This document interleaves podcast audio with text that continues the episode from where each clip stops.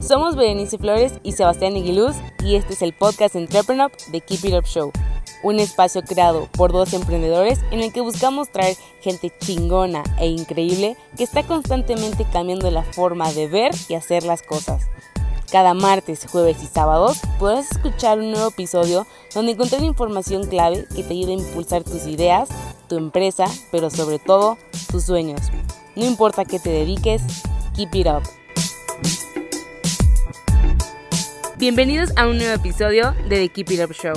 Antes de empezar, si nos estás escuchando por YouTube, ayúdanos con un like, dándole clic a la campanita y suscribiéndote al canal. Y en Spotify, dándonos seguir. Hoy tenemos de invitado a Gabriel Gorce, mentor de alto rendimiento y conferencista que ayuda a los individuos a conseguir la mejor versión de sí mismos. Gabriel además es medallista paralímpico en esquí alpino. Hablaremos con Gabriel sobre las posibilidades que abre la inconformidad, cómo ayuda a emprendedores a encontrar su visión y el poder de identificar tu esencia. Hola, muy buenas tardes y bienvenidos a otro episodio de The Keep It Up Show. Aquí Sebastián Aguiluz, cofundador y CEO Entrepreneur, y estoy con Gabriel Gorce, mentor de alto rendimiento y conferencista. ¿Cómo estás, Gabriel? Estupendo, Sebas. Muchísimas gracias por la invitación y, por darme la oportunidad de, utilizar este altavoz ¿no? para llegar a, mucha gente en poco tiempo. Al contrario, encantado de tenerte por aquí. Oye, Gabriel, para los que no te conocen, no sé si nos puedes contar un poquito más sobre lo que haces. Claro que sí, pues bueno, yo siempre me he definido como una persona con visión, a pesar de solo tener un 10% a nivel visual, a nivel físico, con los ojos, pero creo que la visión va más allá de lo físico, entonces pues bueno, soy emprendedor, soy mentor, como tú decías, y básicamente lo que he tratado de hacer, eh, que es ahora a lo que me dedico, es coger todo ese talento, esa experiencia, ese conocimiento que yo tenía dentro de mí a lo largo de años y años de, experiencia en esta vida, pues profesional y, personal, y ahora ayudo a emprendedores, o fuera del emprendimiento también, a descubrir esa visión, a abrir un poco más la visión para que su, su mindset, su mentalidad y sus estrategias eh, sus proyectos en general, por supuesto sus comunidades o sus clientes, pues al final abran ¿no? esa visión y, vean un montón de oportunidades en el, en el sector. Eh, desde hace años, pues bueno, me había dedicado al deporte paralímpico, he sido esquiador y después de eso, de haber sido medallista y subcampeón del mundo, que más allá de los títulos, pues es la experiencia, he cogido como todo eso, ¿no? Y ahora pues lo sirvo a esas personas que, que, quizá no han tenido esa oportunidad de estar en alto rendimiento para que, bueno, pues tengan ese, esos tips, ¿no? Y ese, esa experiencia ahí en, bandeja, digamos. Oye, Gabriel, y cuéntanos un poquito tu origen secreto. ¿Cómo, ¿Cómo decides dedicarte a esto? ¿Cuál es el camino que te llevó aquí? Bueno, pues el camino que me llevó aquí fue una gran necesidad.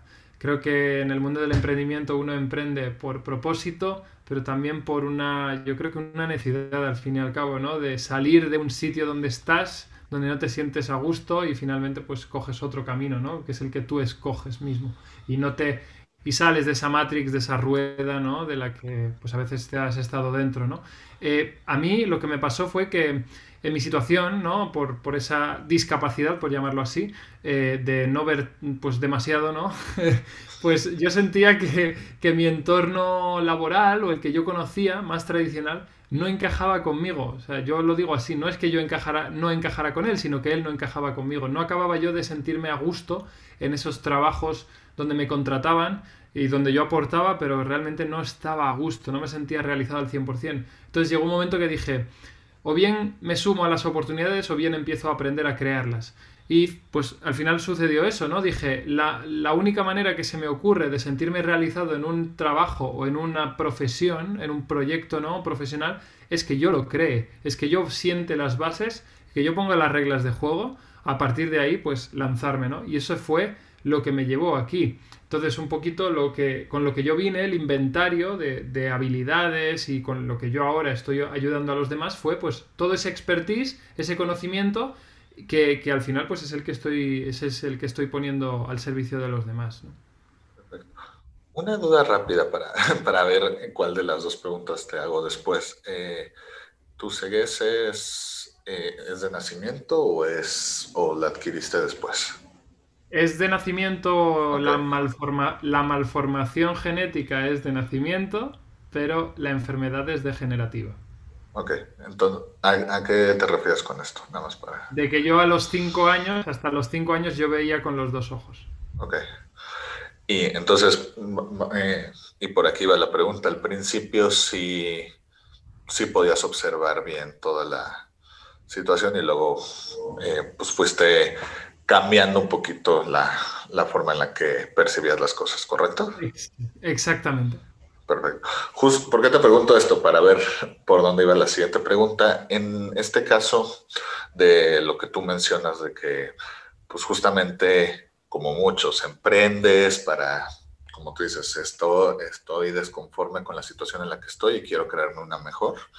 Eh, ¿Tú crees que el haber tenido primero percepción visual al 100% y luego que haber cambiado te hizo justamente más consciente de realmente yo aquí sí me sentí incluido y quiero encontrar la otra forma y pues porque realmente no, no tiene que haber ninguna razón por la cual no te sientas incluido por, por este tipo de problemas, eh, sobre todo porque pues, pues ahora sí que muchas veces las personas tenemos malas concepciones de, de todo este tema, o más que malas concepciones creo que es que no, no asimilamos del todo la situación de todos ustedes. ¿Tú crees que el haber eh, tenido una vista regular al principio justamente te ayuda a identificar, así es como me sentí antes y así es como me quiero volver a sentir a la hora de emprender? Pues la verdad es que yo lo digo siempre que em, ahora mismo yo me siento agradecido de tener esta visión reducida ¿no? de la que hablas porque es la que me permitió abrir la otra, la otra área, ¿no? la otra visión, porque de no ser así, yo soy una persona muy mental, eh, realmente soy muy visual y a partir de ahí funciona, pero el hecho de no poder disponer de eso, como pues quizá como pueda ser tu caso o alguno que nos esté escuchando, pues me hizo abrir esta otra parte. Yo creo que es un premio que me he llevado y que a partir de ahí he logrado, pues, eh, y lo digo sinceramente, ¿no? Eh, encontrar ese valor diferencial que yo tenía para poder emprender desde ahí, desde esa esencia, desde esa visión, para decir, oye, está muy bien, ¿no? Hablar de marketing, hablar de emprender, hablar de mentalidad, muchos lo hacen, pero ¿cuál es el valor añadido que tengo yo? Pues el hecho de, justamente, que es casi paradójico, ¿no? El hecho de que una persona como, como yo, pues en épocas quizá de, de pandemia, incluso me atrevo a decir, pues se acabe de, dar eh, de alta en autónomos, ¿no? Eh, contra todo pronóstico y diga, pues yo vengo aquí a emprender. Entonces me parece que, ese tipo de cosas han venido gracias a ese gran reto que es la reducción de la vista. Perfecto. Y te tengo que preguntar, ¿qué se siente internamente eh, esto que tú dices de irónicamente ayudar a la gente a encontrar la visión de lo que quiere ser? me siento súper realizado. Me costó mucho y lo, yo siempre soy muy transparente en esto porque también creo que en, esta, eh, en estos tiempos últimamente está siendo un valor añadido el ser transparente y puro. Y es que eh, a mí me costó mucho encontrar esa, esa piedra angular que yo ya tenía dentro, pero que no sabía cómo darle forma y cómo mostrarlo a través de la comunicación ¿no? y a través de las palabras. Y por eso ahora la palabra visión es la que más me caracteriza y es la que más me define pero no por el puro marketing, sino porque en realidad es lo que me di cuenta que yo tenía constantemente, tenía la visión de ver más allá de mis capacidades, ¿no? Entonces, cada vez que yo lo estoy contando a otras personas en conferencias, en entrevistas como esta, en alguna mentoría, eh, pues donde la gente ya eh, quiere ir a otro nivel, más privado, pues eh, se lo digo, digo, oye, incluso hay gente que le digo, cierra los ojos, de verdad, y les digo, cierra los ojos y a partir de ahí empiezan a sentir pues que su cuerpo, ¿no? De alguna manera, o que, su, su, mente empieza a expandirse y empiezan a eliminar las variables visuales. O sea que el hecho de comunicar constantemente este mensaje a mí me hace sentirme muy, muy, muy realizado. Porque además ya no es solo por mí, es porque en realidad en este mundo parece ser que falta mucha visión, aunque no lo parezca, falta mucha visión y, y creo que personas como yo o personas que han tenido alguna experiencia interesante, ¿no? tenemos algo que hacer, tenemos una responsabilidad para con esa sociedad que quizá no ha tenido esa oportunidad de vivir esas experiencias. Los mentores, básicamente, pues ahora sí que el núcleo, la raíz de, de la relación que tienen con quien trabajan, pues es eh, la conexión que hacen. Eh, en tu caso, ¿tú crees que de alguna forma el diferente paradigma que tú tienes, la diferente, ahora sí que, perdón, el, como dicen los gringos, perdón el eh, la diferente visión que tú tienes, ¿tú crees que te ha ayudado a conectarte de formas que normalmente otro tipo de mentores no hubiera podido? Rotundamente y asertivamente, sí. Estoy totalmente convencido. Porque mm, estoy viendo últimamente, y, bueno, de verdad, esto es, es normal, igual que yo eh, no he vivido ciertas experiencias que otros sí han vivido, pues cada uno tiene sus talentos, ¿no? Pero el mío es la visión. Y, me gusta mucho experimentar con ello y, tratar de ver a las personas y decirles lo que son eh, simplemente habiendo escuchado su voz, simplemente habiendo escuchado las palabras que dicen, cómo las dicen, su ritmo, eh, sus pausas, su voz rota, su voz clara, todas esas cosas a mí me dan muchísima información. Eh, a nivel de la personalidad, de la conducta, de lo que has vivido, ¿no? No es que yo sea un vidente, ni mucho menos, pero pues a veces me dicen que tengo clarividencia. Yo no lo sé, no sé cómo se llamará, pero lo que sí que creo es que tengo esa claridad a la hora de ver a las personas. Obviamente esto no es una matemática exacta, esto es algo que va desde la intuición, que tú sabes muy bien que es intangible y no se puede medir. Pero es cierto que la evidencia, las evidencias que yo he ido constatando y que la gente me ha ido, ha ido viendo conmigo, es que sí, efectivamente, eh, mi valor diferencial es el hecho de ver eh, a través de otro, otro enfoque, otro paradigma, como tú decías, que es, eh, que es esa capacidad más extrasensorial de percibir a las personas. Y yo creo que eso rompe o, se posiciona por encima de, cualquier metodología, cualquier título, cualquier estudio, cualquier expertise ¿no? Eh, y que, bueno, pues a mí me permite también ayudar mucho mejor a los demás. Tengo que preguntar ahora que, dices que algunos creen que tienes clarividencia. Eh, vamos a ver si sí tienes el superpoder, pero de niño, cuando estabas, eh, em, cuando empezó este proceso degenerativo de la vista, cuando la empezaste a perder, ¿alguna vez te imaginaste o te visualizaste pues ganando una medalla olímpica, eh, siendo mentor de las personas. O sea, ¿alguna vez hubieras creído cuando empezó ese problema, entre comillas, eh, que justamente ibas a hacer tanto y a lograr tantas cosas con, con este cambio total? Bueno, eh, entendiendo y percibiendo desde dónde quieres enfocar la pregunta, la verdad es que no, no soy clarividente. Pero lo que sí te voy a decir, y creo que ahí hago un poco la contraposición a la, a la respuesta que acabo de dar, que sí soy clarividente, es que yo nunca me enfoqué en el futuro. De hecho, nunca me enfoco en el futuro, yo me enfoco en el presente. Lo que ocurre es que al enfocarme tanto en el presente, en el aquí y el ahora, eh, muchas veces ese presente tan enfocado hace que el futuro esté en un 90% por encima de lo que yo podía esperar. Es decir, cuando yo, por ejemplo, ahora hablabas de la medalla, ¿no? De las medallas que yo he podido conseguir, eh, cuando a mí me hicieron una entrevista, me acuerdo, eh, en los Juegos Paralímpicos del 2014, en, los Juegos de Invierno, y me dijeron, oye, ¿tú qué expectativas tienes para ir a los Juegos? Yo dije, eh, ¿tienes alguna expectativa de medalla y demás? Cuéntanos. Y yo les dije, mira, la expectativa que tengo es de dar el 100%, que esto es una frase muy tópica ya de todos los deportistas, es como, no me preguntes por las medallas porque yo no lo sé, pero sí te puedo decir que voy a dar el 100%.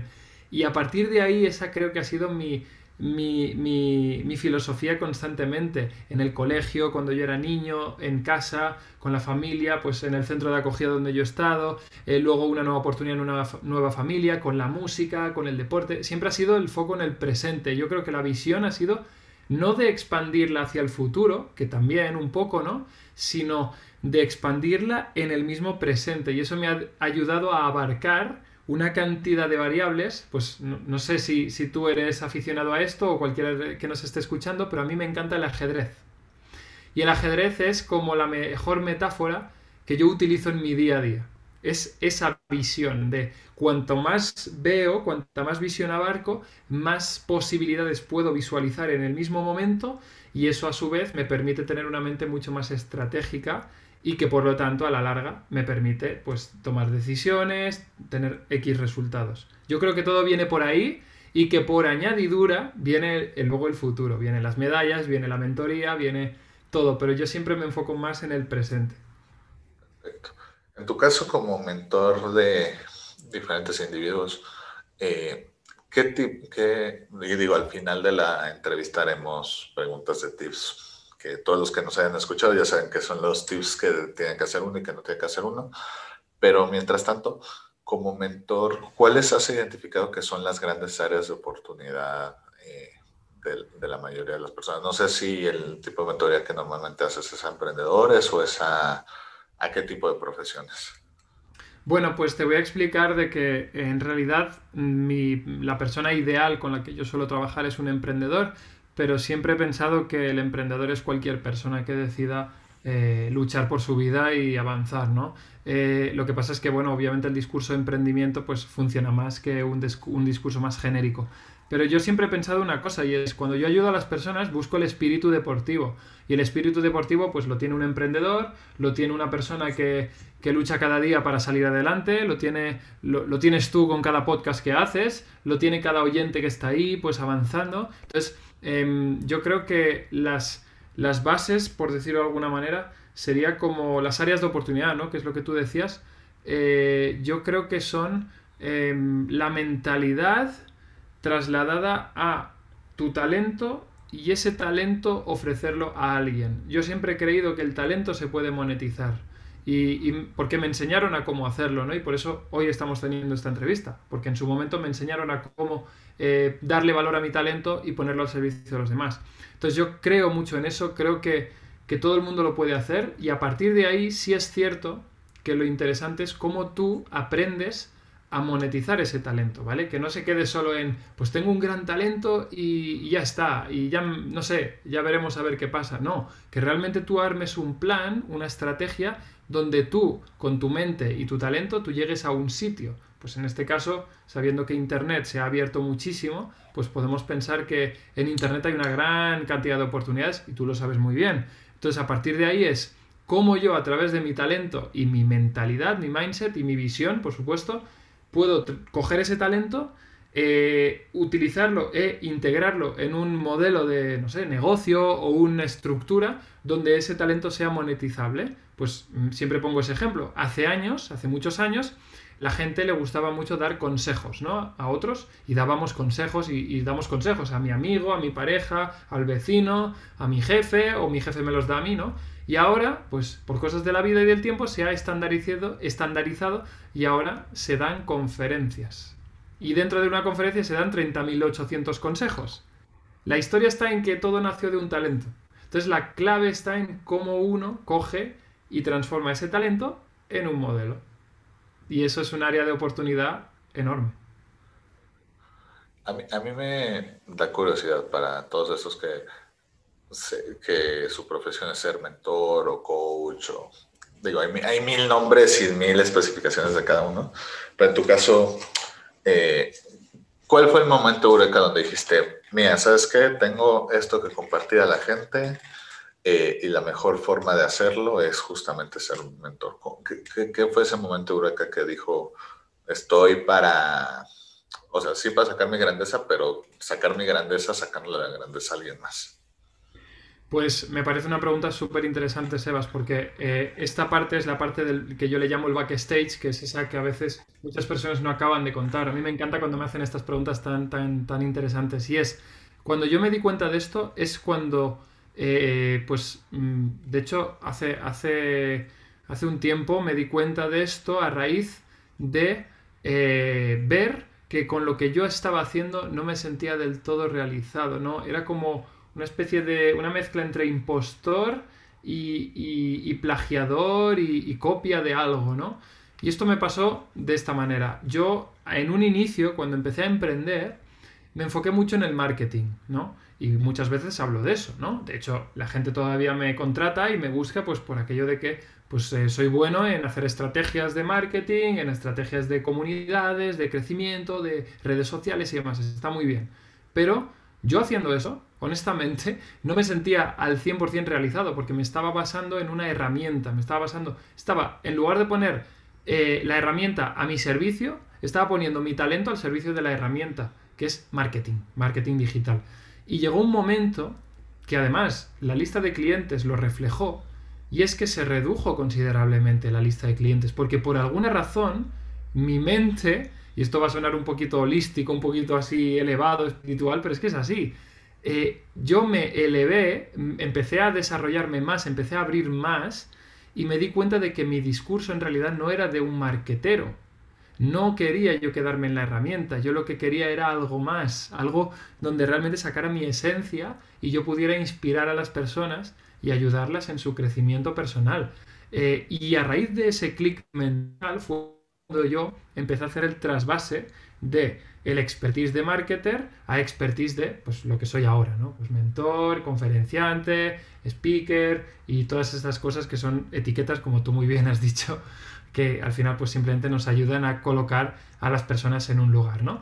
Y, y yo, ese, ese fue el clic, ¿no? Y a partir de ese momento, pues incluso yo siempre lo digo, yo invito a la gente a que analice a las personas a las que sigue, a los referentes, o que me analice a mí mismo incluso eh, en las redes sociales y verán la transformación. Esto es una manera muy interesante de aprender a emprender, que es ver por dónde han pasado pues las personas a las que sigues, ver su Instagram, ver su Facebook, ver su YouTube, ver sus redes sociales y que veas la transformación que han ido siguiendo. Y vas a aprender un montón, te vas a dar cuenta de que ellos también estaban en ese sitio donde estás tú y que ellos tuvieron que pasar por esos clics mentales que obviamente les, supongo que les hizo sufrir ¿no? al inicio, pero luego se dieron cuenta de que eso era lo que tenía que pasar. Entonces, para mí, ese fue el clic, y a raíz de eso, pues, como digo, ¿no? Eh, ahora me dedico a un enfoque más inspiracional, porque es donde yo más fluyo, y obviamente cojo todas las áreas que puedo, ¿no? Pues la parte del marketing, porque al final estamos hablando de vender mi talento. La parte del desarrollo personal, porque al final estamos inspirando a las personas. La parte de la espiritualidad, porque sí, hay una parte abierta en mí sobre este tema, ¿no? Y así, pues la parte de las emociones también y, todo lo que se vaya poniendo a disposición. Perfecto. Oye, y por ejemplo, ¿qué, ¿cuáles son las grandes lecciones que te ha dejado a ti en el marco personal justamente conectar con las personas siendo mentor de la misma? ¿Qué, es ese desarrollo o esas vivencias que nada más ahí hubieras podido conseguir y no si hubieras seguido en el marketing o u otra cosa? Pues mira, a mí el, ayudar a personas me está enseñando un montón de cosas, eh, porque cada vez que abre alguien la boca, que no soy yo, yo recibo. Yo estoy constantemente en modo esponja eh, y aunque yo sea el mentor en ese momento, eh, el mentorizado me enseña a mí mucho más, aunque a veces no son conscientes. Y eso, a su vez, hace que yo les dé un mejor servicio. Entonces, a mí me encanta que la gente me hable, me diga, me pregunte, me critique, me juzgue. Me encanta porque a mí me ayuda a abrir la visión todavía más. Entonces, aprendizajes, un montón. Pues aprendizajes como, eh, pues Gabriel, ¿te das cuenta de que tú vales muchísimo más de lo que pensabas? Pues ese es un gran aprendizaje. Otro, eh, Gabriel, ¿te das cuenta de que tú podías poner esto al servicio de los demás y que hasta ahora no lo estabas haciendo? Pues otro aprendizaje. Otro, Gabriel, ¿te das cuenta de que tú puedes hacer esto aunque solo tengas un 10% de visión a estas alturas? Y los demás ven muchísimo más que tú en ese sentido. ¿Te das cuenta de que tú también puedes y que puedes romper esos límites? Pues otro aprendizaje. Gabriel, ¿te das cuenta de que a veces eh, tienes que ser mm, flexible con aquellas personas que vienen y tienes que ser capaz de adaptarte al discurso de cada uno y que si un cliente te está pidiendo ir por un lado, tú tienes que ir por ese lado para, para ayudarle mejor y que hay otro que quizá quiera ir por otro lado y tú tienes también que ir por ese lado si es que realmente quieres ayudarle en lugar de quedarte en tu ego. Y estos son algunos, algunos de los miles, yo creo que puedo decir miles o cientos de aprendizajes que me he llevado con cada persona que ha decidido comprometerse y, trabajar conmigo. Oye, Gabriel, te tengo que preguntar. Cuéntanos, ya nos contaste tu origen secreto de la profesión, de todo eso, pero pues es la primera vez que hablo con un ganador de una Olimpiada, bueno, o medallista de una Olimpiada, entonces necesito saber cómo decidiste dedicarte a esto, cómo se vive desde dentro, Digo, ya nos dijiste que no lo hacías por las medallas, que lo hacías por dar el 100%, pero, pero pues, si como yo nunca vas a estar en una Olimpiada y mucho menos ganar una medalla, pues eh, quiero saber un poquito cómo, cómo sigue todo ese mundo por dentro. Pues mira, te voy a ser muy honesto para satisfacer un poquito esa parte desde donde me lo preguntas y me imagino que también la gente que nos está escuchando pues tendrá esa curiosidad, ¿no? Eh, como un deportista paralímpico, pues medallista, ¿no? En un deporte tan interesante como es el esquí alpino, en el que se baja a mucha velocidad por las pistas, pues de repente le da por ser mentor de emprendedores o pone su mentalidad al servicio de los demás, ¿no? Es como curioso. Eh, y en realidad, sí, eh, a mí el deporte me ha dado muchísimo, me ha, me ha inspirado muchísimo, me ha enseñado un montón. Y el estar en Olimpiadas o Paralimpiadas, que al final es lo mismo, son más que etiquetas, pero el nivel es exactamente el mismo, eh, a mí me ha enseñado muchas cosas, ¿no? Eh, primero en que yo puedo ser el protagonista. Eso para empezar, directamente ya te lo digo, yo puedo ser el protagonista. Imagínate lo que es estar en una ceremonia de inauguración. Yo he estado en dos Paralimpiadas. Lo que pasa es que es en una de ellas en la que conseguí la medalla, ¿no? En el resto, pues diplomas. Estuve dentro de los diez primeros, los ocho primeros. Pero eh, en una de ellas fue donde la medalla. Pero cada una de las dos Paralimpiadas a las que asistí, eh, o sea, la sensación de entrar en un estadio y que la gente sin conocerte, casi que parece que te van a comer, de los gritos que, dan y de las ovaciones que te dan a ti, a tu país y bueno, pues todas esas cosas, ¿no? Eh, te hace sentir protagonista, así de claro. Y, yo creo que cualquier deportista te diría eso, ¿no? Porque es una sensación de que, eh, fíjate, ¿no, Gabriel? Eh, nadie te conoce o muy pocos, un, un, 2% o un 1% de todas esas personas que te están viendo te conoce y, te, te, ovacionan, te felicitan, te agradecen por, por lo que estás haciendo, ¿no? Y eso a ti te hace sentir importante, te hace sentir protagonista y, y te hace recordar y ver que tú tienes mucho por aportar y que a partir de ahí está en tus manos el mostrarte a ti mismo lo que eres capaz de hacer. Eso por un lado, ¿no? Y luego por otro es también una sensación de, no vamos a negarlo, de mucha presión, de mucha, mucha presión. No solo por ti, por lo que tú quieres aportar, todo lo que te estás jugando, eh, pues en cuatro años de, preparación te lo juegas todo en un minuto de bajada, o en un minuto y medio, o en dos minutos a veces cuando son dos bajadas, y te lo juegas todo, todo el trabajo de cuatro años. Y esto también es importante mencionarlo. La presión es enorme.